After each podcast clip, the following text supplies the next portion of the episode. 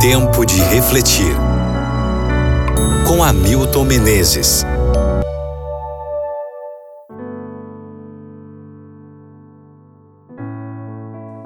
Lucas capítulo 15, versículos 23 e 24, versão A Mensagem.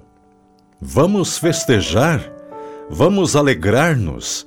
Meu filho está aqui. Foi dado como morto e agora está vivo. Foi dado como perdido e agora foi encontrado.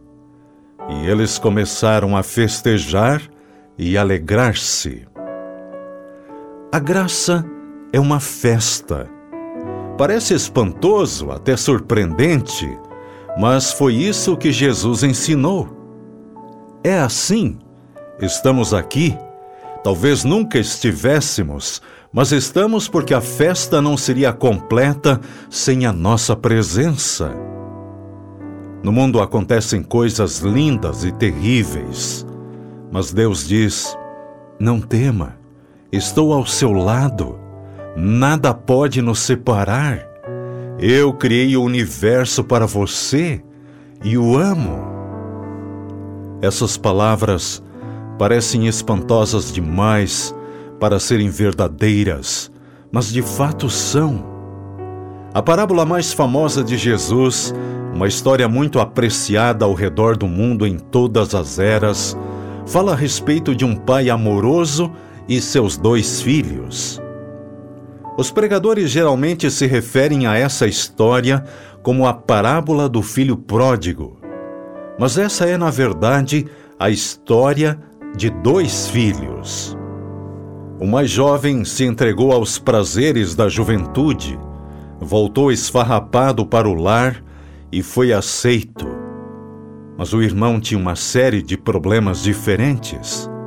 No fim da história, está do lado de fora da casa discutindo com o pai, enquanto o mais jovem está seguro dentro do lar. Assim como muitas parábolas de Jesus, essa possui um fim surpreendente. Ela inverte a escala de valores humanos. Um filho, o bonzinho, trabalhou arduamente e nunca fez nada que manchasse o nome da família. Mas ele não entendeu.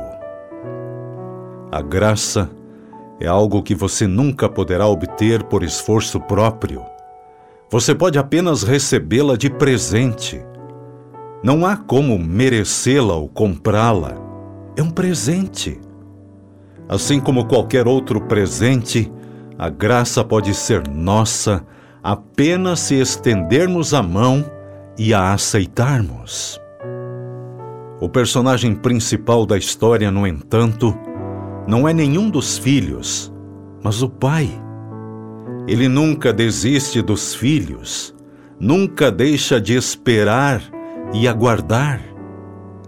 E no momento em que o filho pródigo aparece, ele corre para encontrá-lo, reprime suas declarações de tristeza e manda buscar a melhor roupa e o anel.